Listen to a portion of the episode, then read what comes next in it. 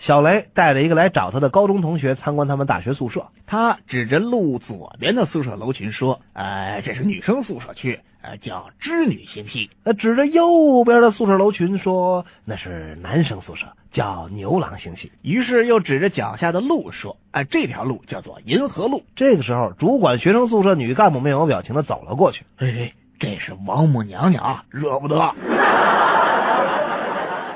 小陆啊，成天无所事事的，你也不脸红吗？哎呀，咱俩谁也别说谁了。呃，那是以前，现在我已经开始关心学术问题了。有什么好关心的呀？我在思考世界上第一个人是怎么产生的。切，那有什么意思呀？我只关心世界上第三个人是怎么产生的。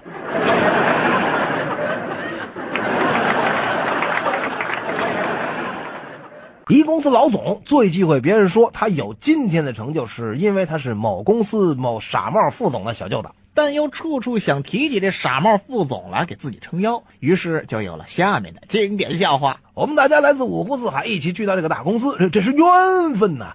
要不是我姐夫在本公司，我也不会来到这里给大伙当总经理。所以大伙就要服从我的命令，否则我就很没面子。我没面子，我姐夫就没面子。我的今天全凭自己的业绩。我刚到公司的时候，成天睡大觉，到月底照样有我姐夫拨给我的销量，让我百分之百的完成任务。